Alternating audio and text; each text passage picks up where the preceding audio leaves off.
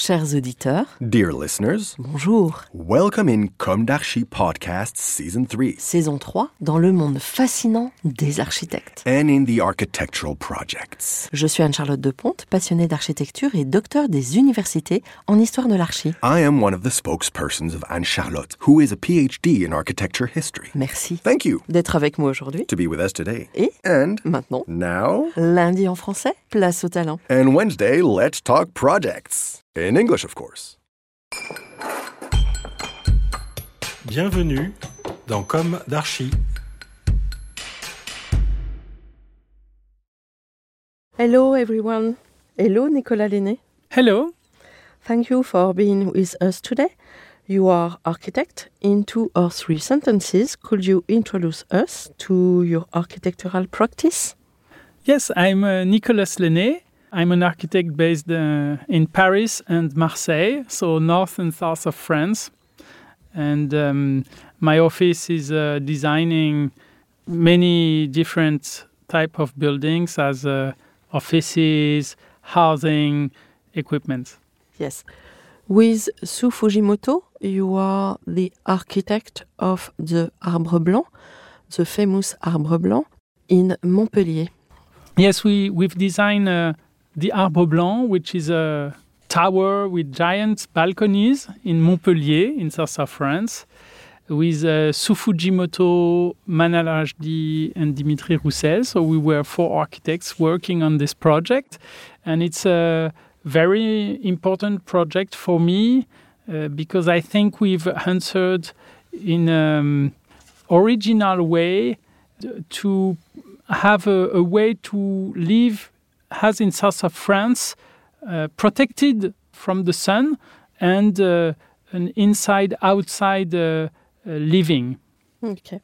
Now, could you tell us about your project Co-Living in front of Bâle? Bâle, yes. Yes. It's a project uh, which uh, we are beginning construction now, and uh, it's a building which is in the front of uh, Rhin, which is uh, the big river uh, that separates Huningue from Basel. And we have done a project with a co-living inside. Co-living is a new type of housing project where um, you can rent a room to live with a little uh, kitchen and uh, bathroom, but it's quite small, usually 18 to 20 square meters. And there are many square meters which are for the whole building for community. So you live in your room, it's very private, you will have a very nice view on the Rhin and uh, on the outside, and at the same time, you will uh, go to a very nice restaurant or to a sports room or to cinema with your neighbors. Okay. And um, could you describe the outside of uh, this building? Yes, the project has a special shape because the land was special. It's a triangle, so it has a bit like a flat iron type of building with a, it's a little bit like a boat also. So i like the fact that very close to the water this uh, building has a boat shape. And also we have done a, a project with a lot of little white lines that makes it uh, uh, we feel it's quite light uh, from outside and from the inside it protects you from too much sun Okay. And what about the materials? the material of uh, this building is uh, uh, concrete for the whole structure and for outside we have very small and thin metallic lines Okay. And uh, your client? Who is your client? The um, real estate developer is Constructa. It's a Marseille based real estate developer, very interesting.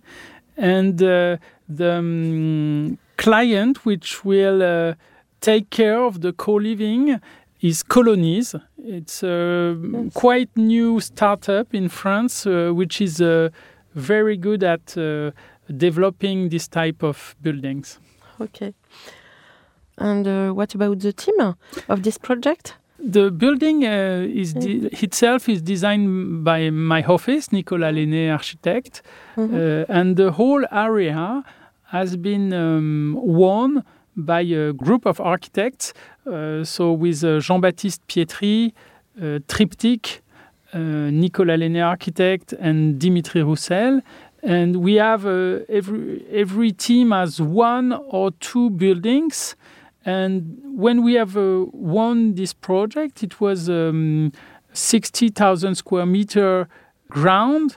And we have proposed to do little towers and quite high buildings to keep some ground to make a, a nice uh, park, planted park. So it will be a very nice planted area uh, with all the building uh, responding each other. Okay. And um, it's designed for uh, what kind of people?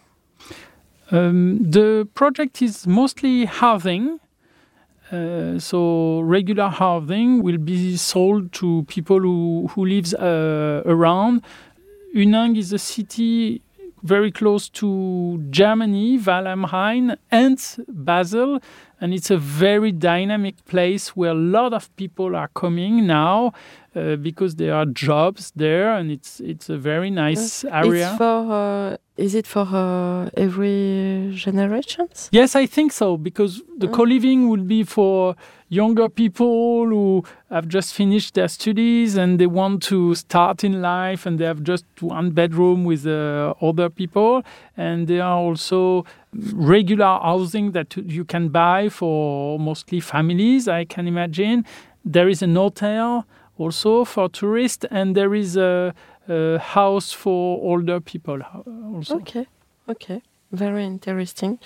And uh, about the facade. The building is uh, what is uh, very interesting, I think, is that we have put the um, common places of the building, the public places, at the middle height of the building, uh, and we will have a very nice view on the Rhin uh, with this system. Uh, because normally, usually, we put uh, these uh, spaces or on the street or on the top of the building, but there we've decided to put it in the middle. So I think it will make it uh, quite uh, uh, surprising. Uh, what is the schedule of your project?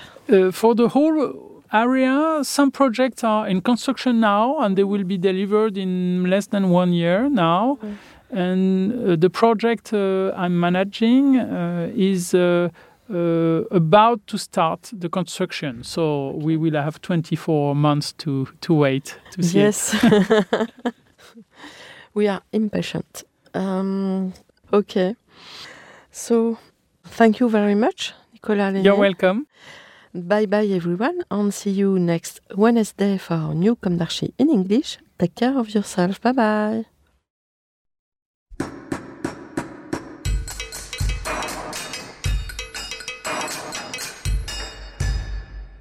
Thank you for listening. Thanks to Julien Rebourg, sound engineer, who is collaborating with us today.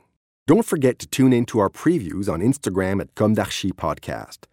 If you enjoy this podcast, don't hesitate to promote it by giving it five stars and a little comment on Apple Podcast or on your favorite podcast platform. And above all, subscribe to listen to all of our episodes for free. See you soon, and until then, take care of yourself.